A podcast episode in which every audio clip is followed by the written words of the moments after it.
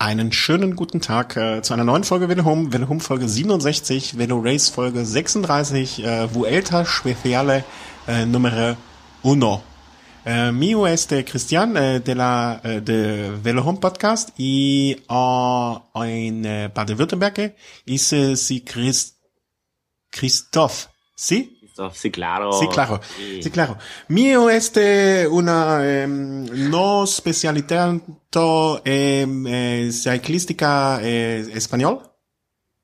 Das ist jetzt so halb französisch, halb italienisch, halb spanisch, halb einfach kanakisch, glaube ich.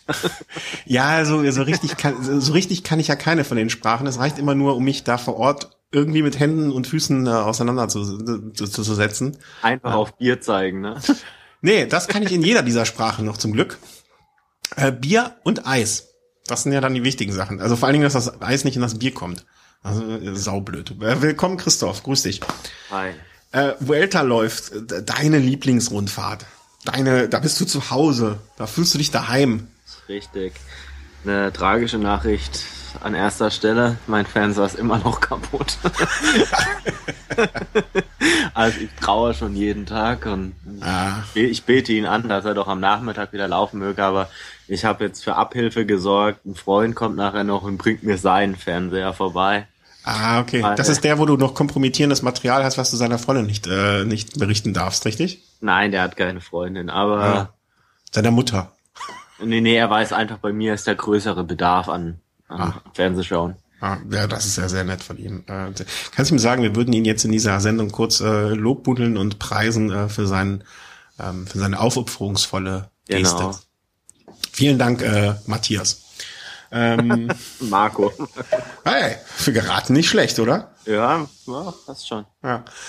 Äh, Marco, wir danken dir. Äh, oder ja. Ne? Und äh, ja, äh, die Vuelta läuft. Und äh, ich muss gestehen, ich habe bis jetzt noch wenig Bilder gesehen, weil ich noch nicht so richtig reingekommen bin, weil auch viele andere Sachen und bla bla bla. Aber äh, ein bisschen am Rande verfolgen konnte ich es natürlich schon und äh, hab, bin natürlich in der ähm, exklusiven Position, äh, da- dass du mir auf die Sprünge hilfst. Vorweg noch äh, vielleicht, äh, ne, mit Jen Jensi ist jetzt endgültig Geschichte. Genau, genau. Er hat es zweimal probiert bei der Rundfahrt, wurde zweimal leider gestellt, aber ich glaube, er hat seine Attacken in vollen Zügen genossen. Ja, ich habe die eine Attacke äh, am, am Sonntag war es, glaube ich, oder wann war es? Die, äh, die erste der beiden Attacken habe ich gesehen und es war auch wirklich, also bis zuletzt dachte ich noch, hm, vielleicht packt das, vielleicht packt das, vielleicht packt das und das wäre aber auch so eine Situation, wo du wahrscheinlich schon wieder einen Kilometer vorher gesagt hast, nee, es wird nix. Ähm, aber es war knapp, vor allen Dingen habe ich mich dann auch noch vertan mit den Meilen, ne? Die Restentfernung war in Meilen angegeben, da dachte ich, ui, ui, ui, ui, ui, das wird aber eng und eng und eng. Ähm, ja, war dann halt doch nicht so. Hätte ich dem einen oder anderen sportlicher Leiter da wirklich gewünscht, dass er vielleicht hinten im Teamfahrzeug dann mal sagt, lass ihn halt noch mal gewinnen. Ja, eigentlich schon, aber ein, ein geschenkt, geschenkt hätte er aber auch nichts gewollt, glaube ich. Nein, nein, sicherlich nicht. Von daher hat er gemeint, das ist so ein bisschen so die Geschichte seiner Laufbahn. Man probiert es 40 Mal und einmal kommt man vielleicht durch und Na, dann ist auch, dann ist auch schön, dass das so endet. Ähm, ja, Jens Vogt, äh, vielen, vielen, vielen, vielen Dank für all die schönen Stunden, ähm, äh, die du uns bereitet hast, äh, für die, für die schöne Zeit, für die ganzen Attacken, für so manchen Spruch. Äh, wie war das nochmal mit dem, mit dem am, am, am äh, Straßenrand vergraben, das Doping oder so? Kriegst, kriegst du Weiß noch zusammen? keine Ahnung, ich kenne nur Shut Up. Ja, da war aber noch was mit, äh, ja klar, wir haben früher das Doping am Straßenrand vergraben. Das hat er im Scherz gesagt und irgendeiner hat das dann für bare Münze gehalten. Ähm, ja, Jens Vogt, äh, ein großartiger Sportler, zurückgetreten. Vielen Dank für alles. Und ähm, wir, wir träumen ja noch davon, ihn mal vielleicht äh, in der kommenden Zeit, wenn er jetzt etwas mehr Muße hat, vielleicht kriegen wir ihn ja mal zum Interview. Das wäre so toll. Ja, das wäre eher so ein langfristiges Ziel. Ich glaube, also jetzt in, in nächster Zukunft ist er, glaube ich, froh, wenn er mal da mal die Zeit, die er jetzt vielleicht hat, dann doch mal für sich nutzen kann. Er hat ja privat auch sehr viel um die Ohren. Ja, viele Kinder halt. Ne? Richtig. Äh, Aber wenn jemand äh, Kontakt zu ihm hat oder jemanden kennt, der ihn kennt oder kennt und äh, dann äh, meldet euch bitte. Aber kommen wir jetzt zurück zum Tagesgeschehen. Äh, die Vuelta läuft und äh, sie treibt sich gerade in Andalusien äh, rum. Wie ich finde, eine der schönsten Gegenden Spaniens. Äh, warum, weshalb, kann ich auch nicht sagen. War schon da. Und es fing an in, in Jerez, äh, Jerez de la Frontera. Ich muss mal kurz überlegen. Ähm, ich war auch schon in Jerez. Ich kann das jetzt aber nicht mehr äh, irgendwie so, so mit Bildern untermauern. Also ich weiß nicht mehr, was da war. Meine Frau schüttelt auch mit dem Kopf, die weiß. Die weiß gar nichts mehr. Die weiß gar nichts mehr. Ich weiß alles. da ist Hopfen und Malz verloren. Da ist äh, Hopfen, pff, Malz und der Rest von allem auch verloren. Ähm, vielleicht frage ich noch mal kurz, äh, äh, wir waren in Jerez, kannst du mal kurz äh, noch beschreiben, was da war genau? Da waren wir schön Abendessen. Ah, Abendessen waren wir. Hm, ich weiß nicht mehr wo. Wo waren wir da Abendessen? Ähm, das war so was ähm, Fajita-mäßiges, glaube ich. Fajitas gab das. Fajitas, ich war noch nie in Jerez, glaube ich. stand auch Foto, wo ich vorm Springbrunnen stehe. Ich erinnere mich an Jerez gerade. Ach, die Bilder vom Springbrunnen. Die Bri- Bilder vom Springbrunnen. Die Ich wollte, müssen aber dann auch unbedingt dann wirklich. die äh, werden der Öffentlichkeit nicht. Ich kann mich aber an das Hotel wiederum nicht mehr erinnern. Wir Jerez. ein Upgrade bekommen. Upgrade bekommen. Ah, ja. Jetzt erinnere ich mich an das Hotel in Jerez. Äh, bisschen abgeranzt, die Stadt. Also das war direkt neben so einer Stierkampfarena. Wurscht, das interessiert jetzt auch wirklich keine Sau. Ähm, Jerez, äh, nicht eine der schönsten Städte Andalusiens, aber ich war schon da. Ähm, äh, Mannschaftszeitfahren relativ kurz, relativ technisch, äh, viele Kurven, relativ viele Ecken und so weiter. Und ähm, ob der Sieger verdient ist, äh, wissen wir jetzt nicht, aber zumindestens ähm, hat es mich ein bisschen überrascht, weil die Movies bei einem Mannschaftszeitfahren vorne hätte ich jetzt nicht unbedingt drauf gewettet. Ähm, ich hätte in diesem Fall jetzt auch nicht drauf gewettet. Allerdings muss man sehen, 2012 haben sie das Teamzeitfahren bei der Vuelta auch schon gewonnen. Ähm, das ist die Heimatrundfahrt und da haben sie sich ganz speziell nochmal drauf vorbereitet. Sie haben jetzt auch nicht nur schlechte Zeitfahrer dabei, also man darf jetzt nicht vergessen, da ist ein Adriano Malori mit dabei gewesen, ein Jonathan Castroviejo, also das sind ja wirklich schon ausgewiesene Zeitfahrspezialisten. Und bei einem Teamzeitfahren kann man ja nicht wirklich so die Leistung aus den reinen Zeitfahren so dazu nehmen. Also da ist es ja viel wichtiger, dass man seine 500 Meter einfach mal Vollgas gibt, sich dann zurückfallen lassen kann, sich ganz, ganz schnell wieder erholt und dann nochmal antreten kann. Und das Mhm. dann halt über, über 15 Minuten jetzt in dem Fall. Und das ist dann das Entscheidende.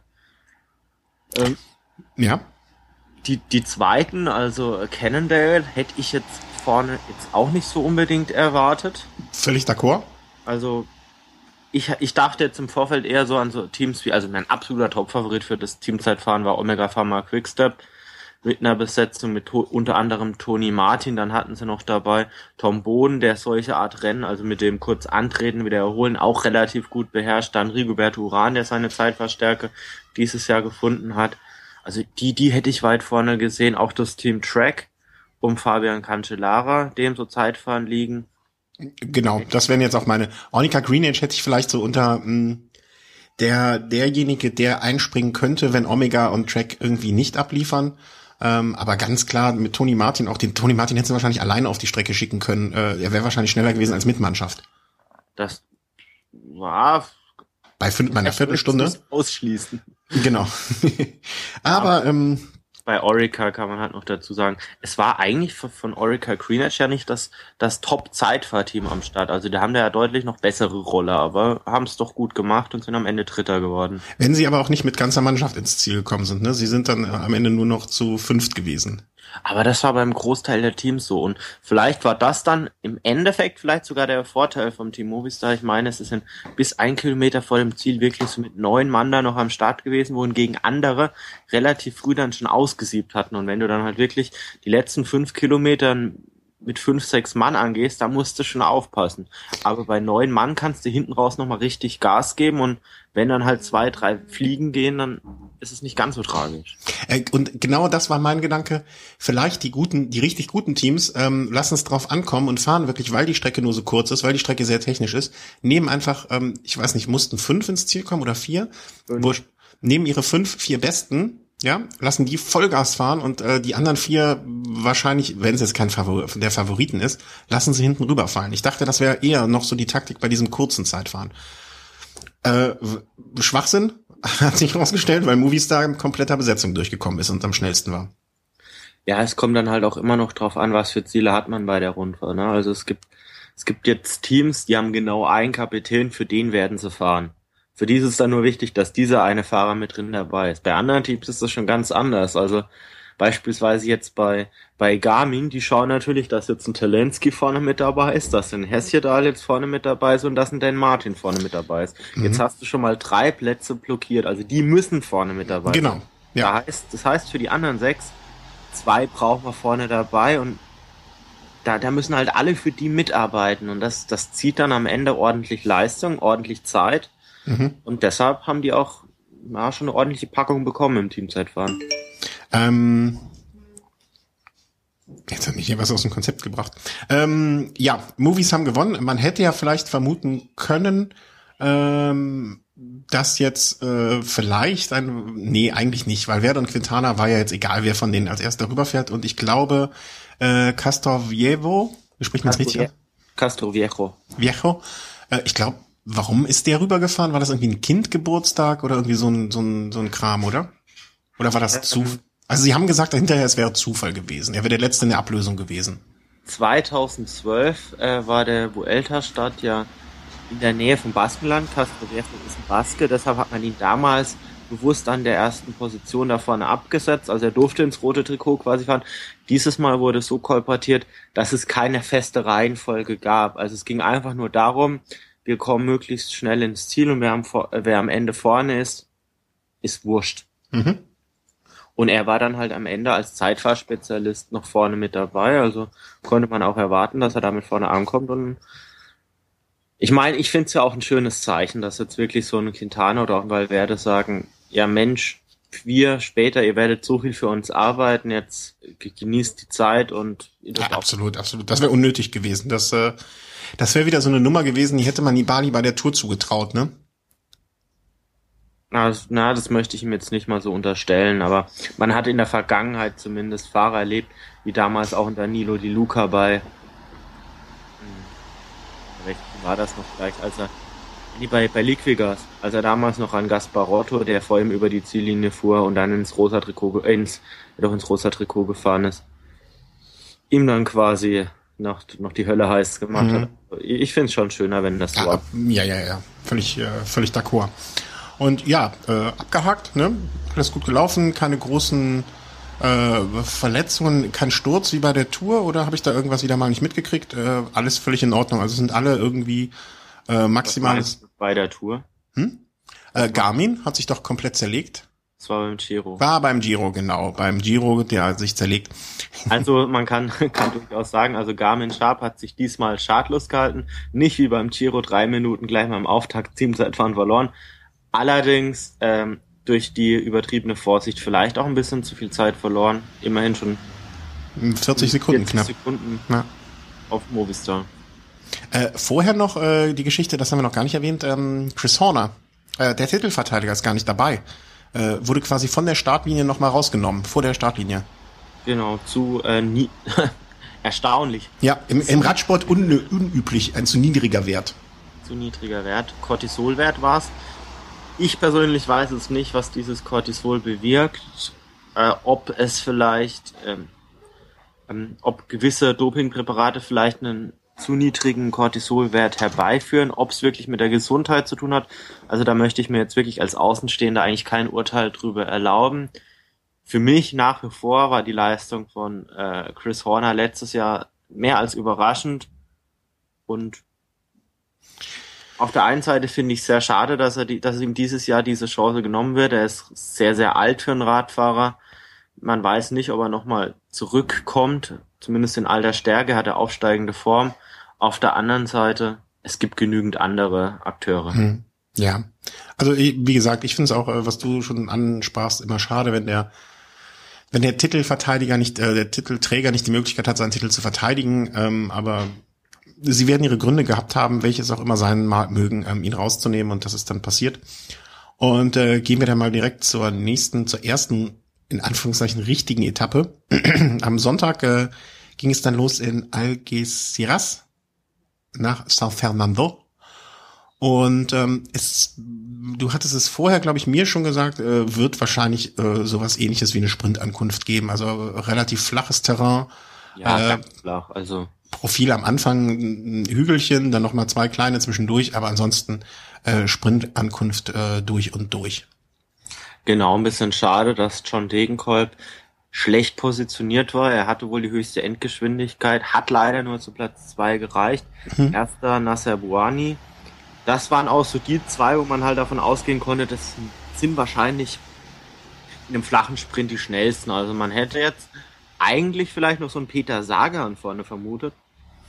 Ein Mann, den man eigentlich fast bis auf Bergankünfte bei jedem Terrain, auf jedem Terrain vermutet. Aber komischerweise geht er so weit und sagt, ja, er bereitet sich jetzt hier wirklich auf die WM vor und er macht jetzt hier den Helfer. Genau, für Oscar Gatto, der auf dem sechsten Platz dann reingekommen ist. Ähm, und es sind auch noch andere große Namen, äh, was heißt große Namen, aber vor ein paar Jahren hätte man Tom Bohnen wahrscheinlich auch noch weiter vorne gesehen, ähm, der jetzt auf dem achten reingekommen ist. Ich fand ein bisschen schade, ich hätte es ihm gegönnt oder hätte es mir gewünscht, äh, Chiolek vielleicht auch nochmal weiter vorne zu sehen, der dann äh, auf Platz 11 reingekommen ist. Ähm, Froome äh, auch wieder relativ weit vorne auf äh, irgendwas so 11, nee, 11, 12, irgendwie, ne, so um den Dreh rum. Und ähm, ja, ansonsten sind alle eigentlich äh, so als ganzes Feld reingekommen. Es hat sich irgendwann nach Platz 130 mal eine Lücke aufgetan, aber im, im Prinzip kann man von einer klassischen Sprintankunft äh, reden. Und dann äh, kam für alle die große Überraschung. Das Rechnen fing los, äh, ging los und äh, dann wurde einer, wie ich gehört habe, äh, wieder aus dem Bus rausgeholt. Ja, also er war wahrscheinlich da jetzt schon na, dabei, sich so das erste Brötchen da so reinzuziehen. Ja. Und dann hieß es wohl, ja, Alejandro, was machst du da? Du musst da jetzt wieder raus, du bist im roten Trikot, also im Trikot des Führenden. Oh nee, kein Bock. Ich muss hier noch mit meinen Kindern äh, ein bisschen spielen und äh, ich habe hier noch zwei Telefonnummern zugesteckt bekommen, die muss ich noch anrufen. So stelle ich mir vor, ist es gelaufen. Ja, und an, scheinbar war es wohl auch äh, aus Team oder was man so gehört hat, es war wohl auch nicht so geplant, dass Valverde so dieses Trikot übernimmt. Mhm. Es hätte vielleicht jemand anders übernehmen sollen, vielleicht noch ein anderes Teammitglied, vielleicht ein Immanuel Erviti, der da noch mit in der Führungsgruppe dabei war, ein Gorka Isaguirre. Amador war noch mit dabei, Quintana, Castroviejo, gut hatte das schon und Quintana war bestimmt jetzt auch nicht da so prädestiniert, um jetzt das Trikot da jetzt zu übernehmen. Auf der anderen Seite muss man halt sagen, okay, es ging jetzt darum, dass man jetzt so als erster Movistar-Fahrer quasi so über die Ziellinie fährt. Mhm. Und dann hätte man das rote Trikot gehabt und da kann man ihm auch keinen Vorwurf machen. Ich meine, kein Mensch will Zeit verlieren. Er hat jetzt die Etappe jetzt nicht bewusster jetzt schneller gemacht oder hat angegriffen oder nichts. Es ging einfach nur darum, Löcher vielleicht zu schließen und die Gefahr zu minimieren, dass man da wirklich eine Lücke aufreißen lassen muss. Also sagen wir so, wenn Team Movies da ein sehr, sehr cleveres Team gewesen wäre und es etwas äh, und hätte es etwas planvoller angehen können, hätte man schon sagen, also der nächste, also ich, ich gehe mal davon aus, es war jetzt nicht unbedingt der Vorsatz, mal Werde ins rote Trikot zu fahren, es war auch nicht der Vorsatz, Quintana ins rote äh, Trikot zu fahren. Und dann der nächste Fahrer wäre schon gewesen, irgendwie Platz 52, Amador. Und ähm, nun ja, also er hat es auf jeden Fall bekommen. Äh, du hast dich gefreut, äh, dass er es zumindest ja. jetzt. Was? Nein? Nee, doch, klar. Ja. Also ich meine. So hat es wenigstens jetzt einmal gehabt, ne? Ja, klar. Also ich meine, so oft werde ich ihn da, da drin nicht mehr sehen. Vielleicht war es schon das letzte Mal. Davon gehe ich jetzt eigentlich sogar fast aus. Und dann ist es ja für ihn auch so eine schöne Situation, dass er das nochmal tragen durfte. Äh, du gehst jetzt schon davon aus, weil du glaubst, dass Quintana die Rundfahrt gewinnen wird. Sagen wir mal so, also Valverde hatte jetzt ähm, ohne die Etappe von heute da jetzt mit zu berücksichtigen, ähm, er hatte mit dieser Situation eine optimale Ausgangssituation. Er war im roten Trikot.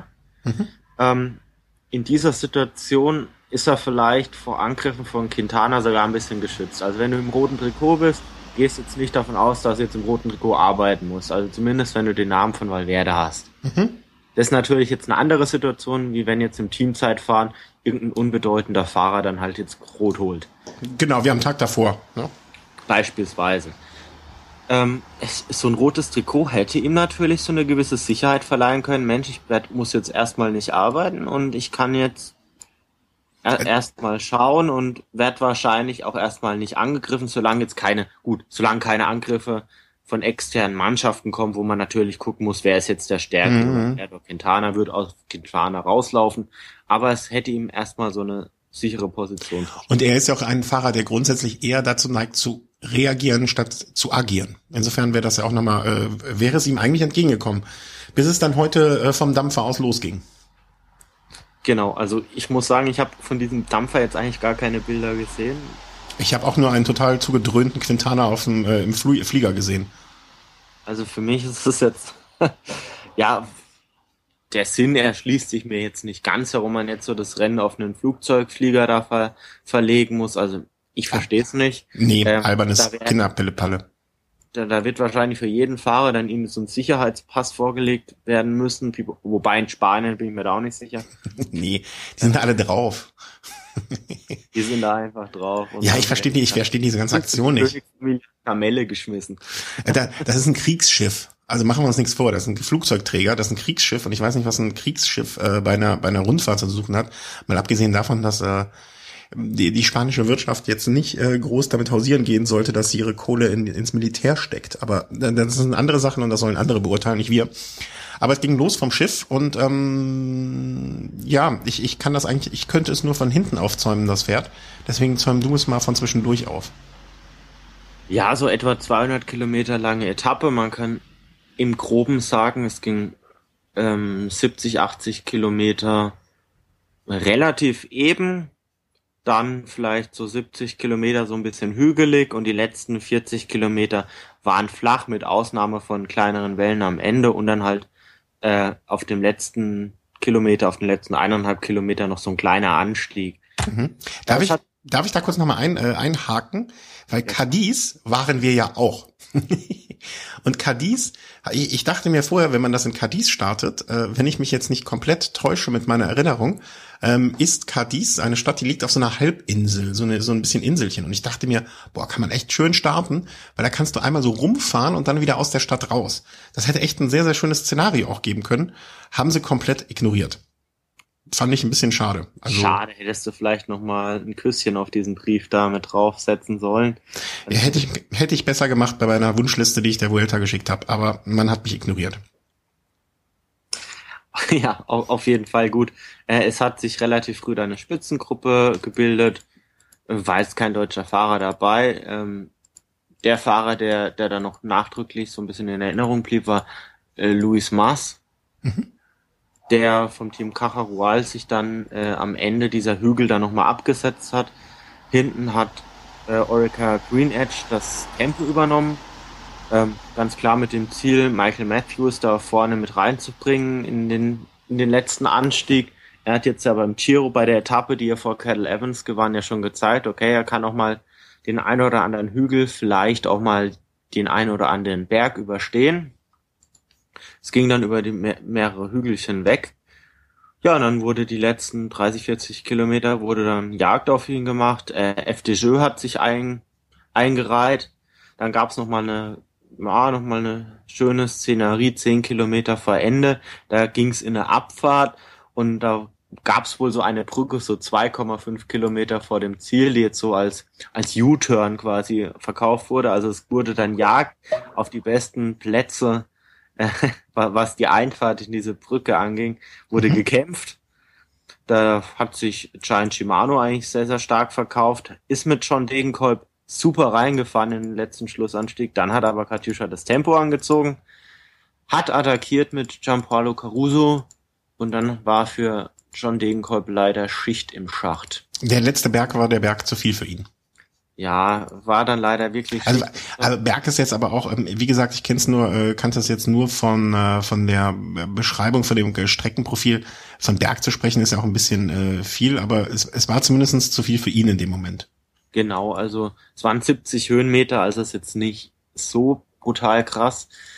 Allerdings ist dann, als Giant Shimano schon von der Spitze fuhr, von hinten Katjuscha rangeprescht, vorbei mit zwei, drei, vier Mann und John Degenkolb hat vielleicht den Fehler gemacht, dass er versucht hat, sofort zu reagieren. Er ist dann sofort mal kurzzeitig in den Sprint gegangen und hat dann gemerkt, okay, wird nix.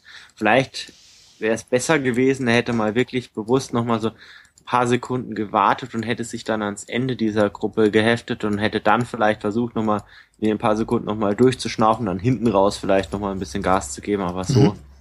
keine Chance. Andere Sprinter haben es drüber geschafft Buhani, den ich eigentlich vorher nicht so stark am Typ eingeschätzt hatte wie in Degenkolb, der hat es drüber geschafft. Also erstaunlich für mich. Mhm.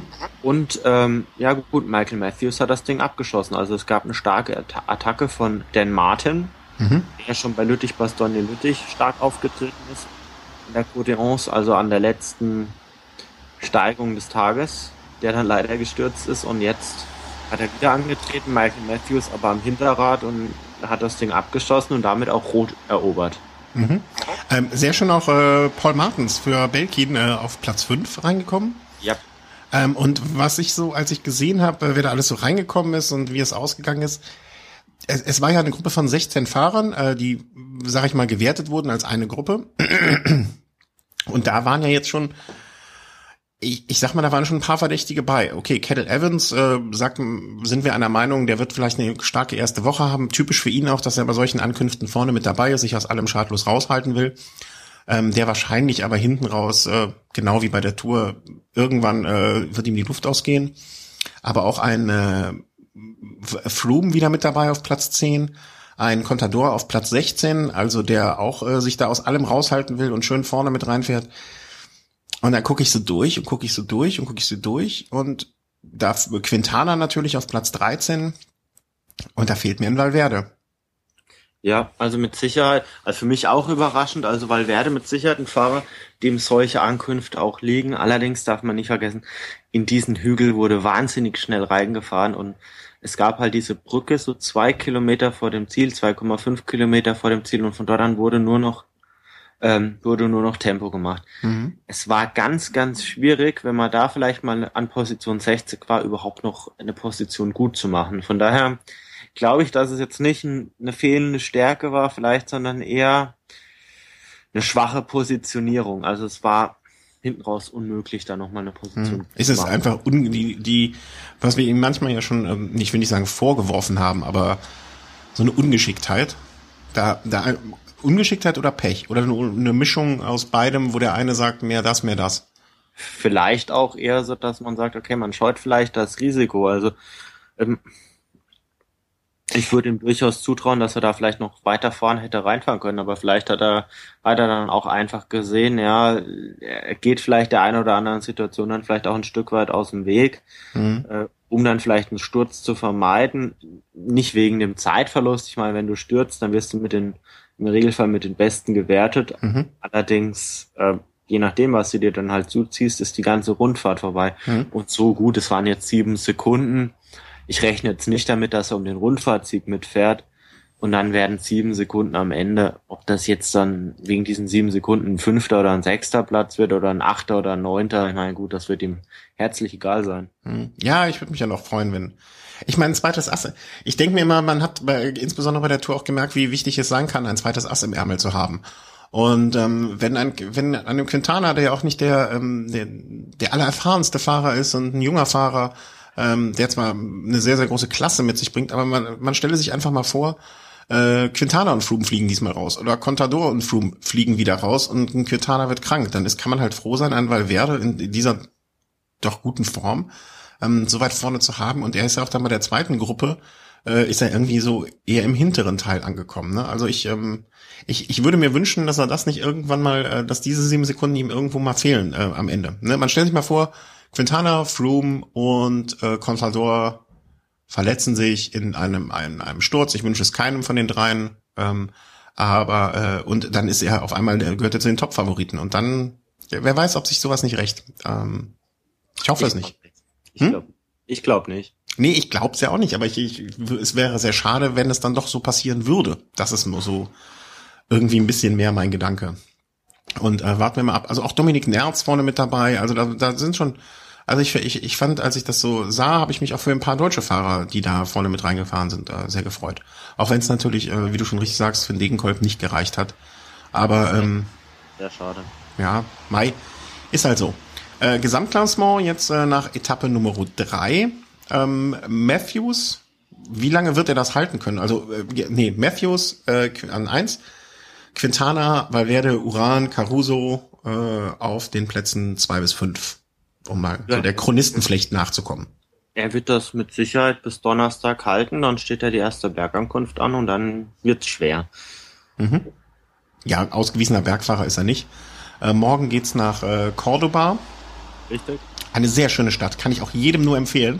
Ähm, ich mache ja in der ersten Woche jetzt hier auch so den Touristenführer. In Cordoba gibt es nämlich ich weiß nicht, ob du das schon wusstest, ähm, eine riesige Moschee, also richtig. Boah, da muss ich unbedingt hin. Ja, warte mal ab. Eine riesige Moschee, äh, die man auch besichtigen kann und wo man reingehen kann. Und innen. Boah, da kann man sogar reingehen. Ja, die kann man reingehen und besichtigen. Und dann haben nämlich irgendwann die äh, imperialistischen Christen da einfach in die Mitte eine Kirche reingebaut. Das ist eine Riesenmoschee mit in der Mitte eine christliche Kirche, als die Christen sich das da wieder angeeignet haben, dieses Cordoba. Und ähm, was ich noch äh, bemerken möchte, ich, es war ganz am Anfang, letztes Jahr, glaube ich, zur Vuelta, hat uns mal jemand aufgeklärt, dass Cordoba nichts mit dem Cordoba der Schande zu tun hat. Irgendwie dieser Fußballgeschichte. Das dachte ich ja immer. Also, Willehom äh, kann man auch noch was lernen. Cordoba ist eine sehr schöne Stadt. Das ist doch ganz klar. Hm? Das ist doch ganz klar. Cordoba war ja 78. Und da fand ja nichts in Spanien statt. Das Doch. war ja Argentinien. Ja, aber das weiß ich ja nicht. Ich bin immer davon In ausgegangen, Argentinien. ich bin immer davon ausgegangen, Cordoba ist Cordoba. So. Bis ich es gelernt habe durch den Velehome. Siehst du mal. Äh, nee, Cordoba eine schöne Stadt. Wenn ihr da in der Gegend seid, schaut euch das an und man kann wunderbar an der einen, äh, es geht man um diese Moschee rum, äh, sind nämlich so wie so Stein, Steinbänke, nicht Steinbänke, sondern so so Felsen und da kann man wunderbar abends draußen sitzen, noch einen kleinen äh, kleinen Chiras, nee, ja, äh, trinken und äh, aus so Restaurants sich etwas zu essen holen und so. Ja, das ist schön. Äh, Cordoba. Kann ich jedem nur empfehlen, da mal vorbeizuschauen. Ähm, aber äh, es wird eine weitgehend flache Etappe, oder? Nö. Nee? Habe ich mich verguckt? Ähm, ich weiß nicht, was du angeguckt hast. Also, also es gibt doch zwei, zwei Berge, also ja, Hügel, je nachdem, wie man es nimmt. Also zumindest einmal 300 Höhenmeter, einmal ähm, 400 Höhenmeter.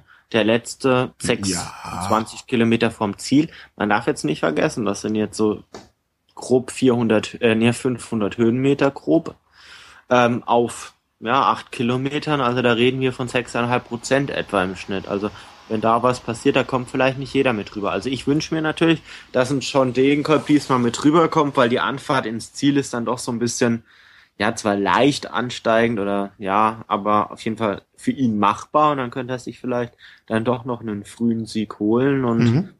ich glaube, damit wäre jeder im Team Giant Shimano dann so ein bisschen zufrieden.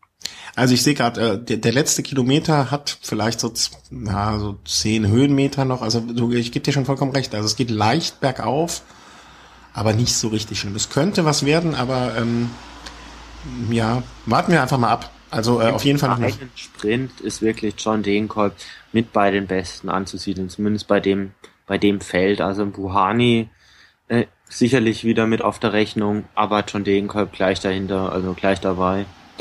Sagan wird vielleicht wieder für Gatto fahren, von daher die Chance auf einen Etappensieg, wenn er über die Hügel mit rüberkommt, ist gut. Mhm. Ähm, es geht dann am, äh, um jetzt mal auch die nächste Etappe schon so ein bisschen anzukündigen oder zu teasern.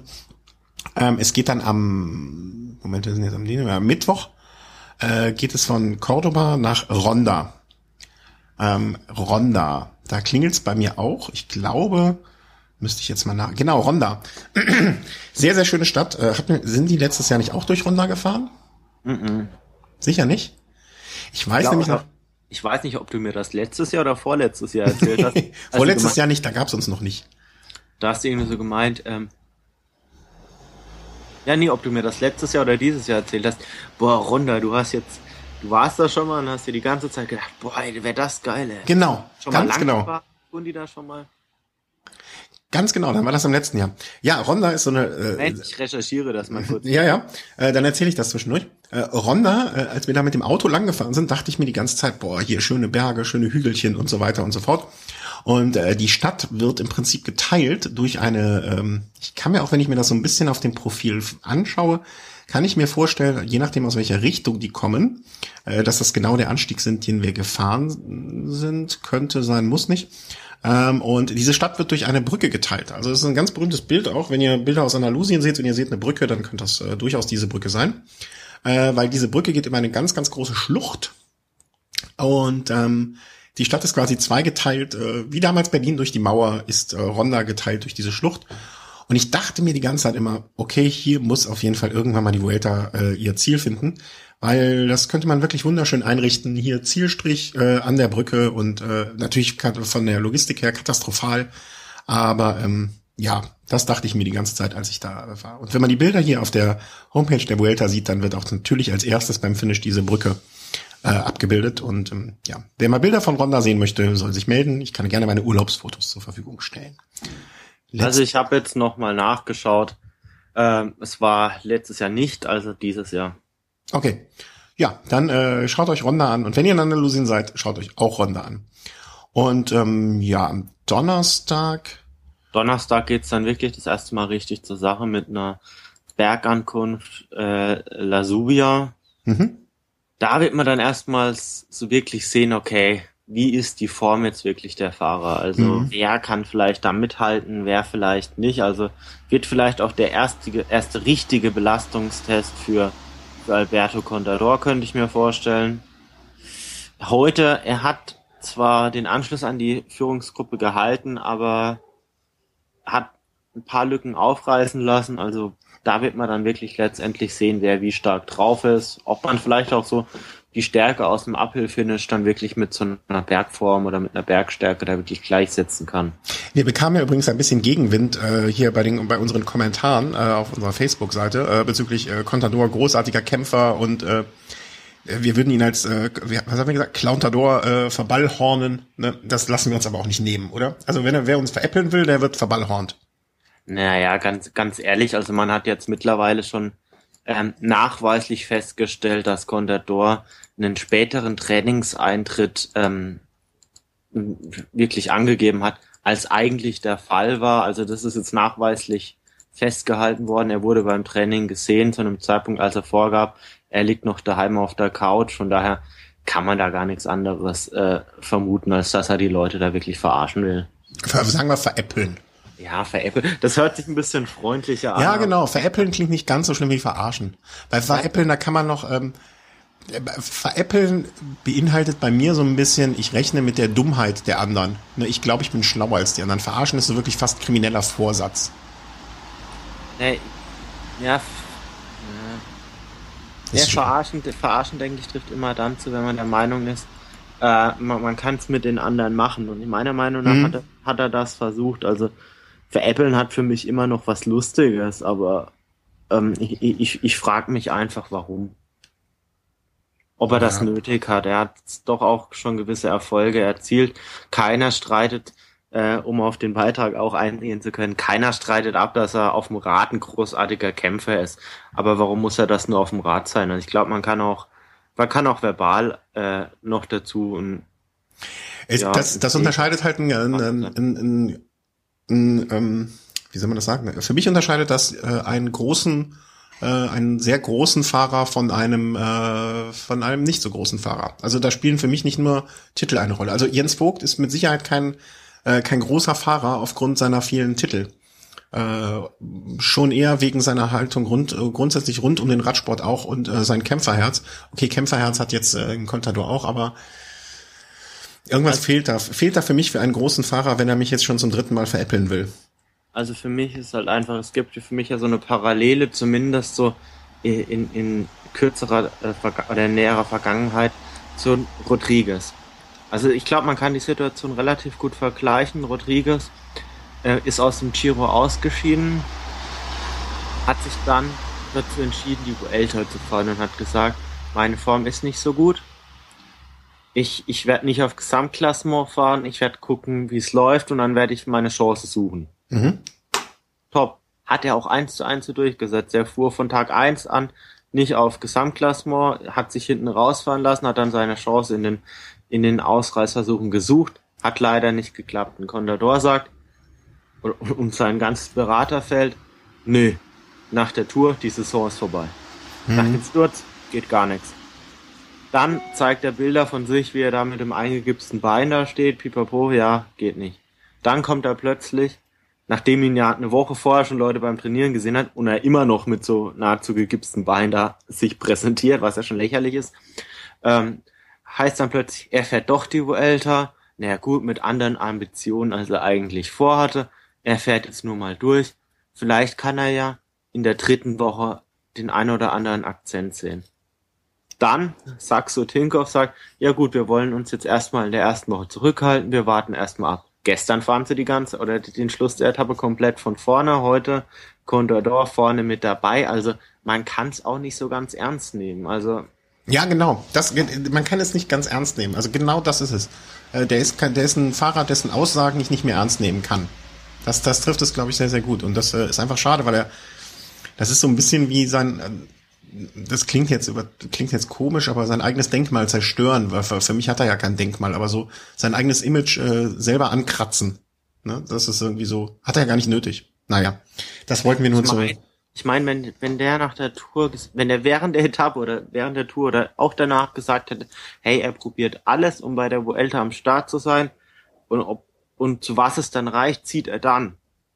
Ja, hey, genau, genau. Voll d'accord, passt. Ich glaube, es gibt keinen Menschen, der jetzt von ihm erwartet, dass er die Vuelta gewinnt.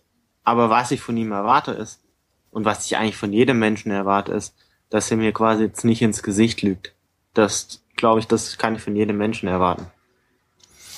Ja, du weißt du noch, als, äh, als wir hier Bier trinken waren, habe ich noch am Abend gesagt, du siehst verdammt gut aus. Mhm. Habe ich gelogen. du sahst super gut aus.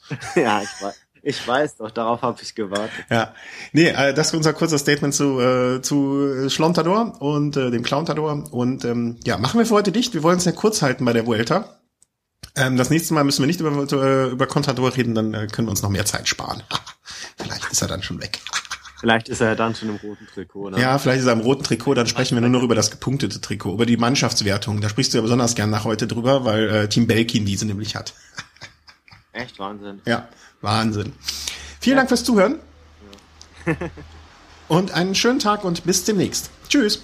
Toi, toi, toi, viel Spaß bei der Welter. Ciao.